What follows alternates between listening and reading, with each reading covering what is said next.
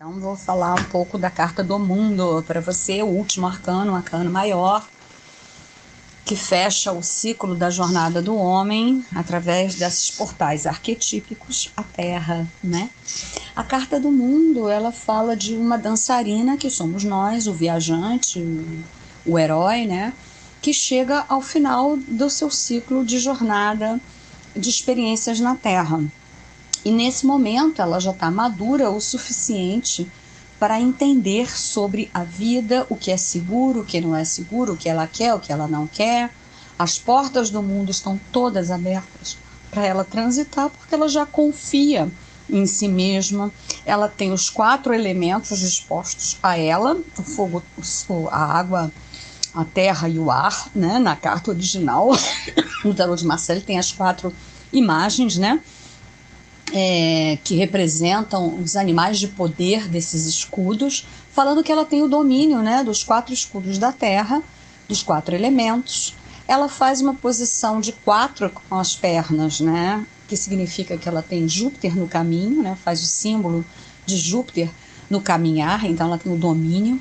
Ela está desnuda, ela dança nua, então ela não tem nada a esconder, mas ela tem uma uma char cobre o sexo. Então, a, feminilidade, né, a, a, sua intimidade, ela traz reservada a ela mesma, ela não revela, né? Ao mesmo tempo, ela está cercada por uma mandorla de louros, uma elíptica, é, que faz um ovo de louros exorcistas.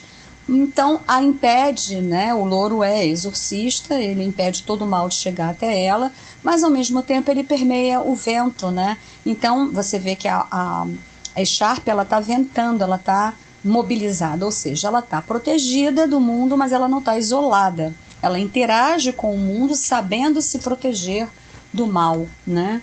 É, estando em nome do bem. Ela tem nas mãos é, duas. É, como é que eu chamo aquilo?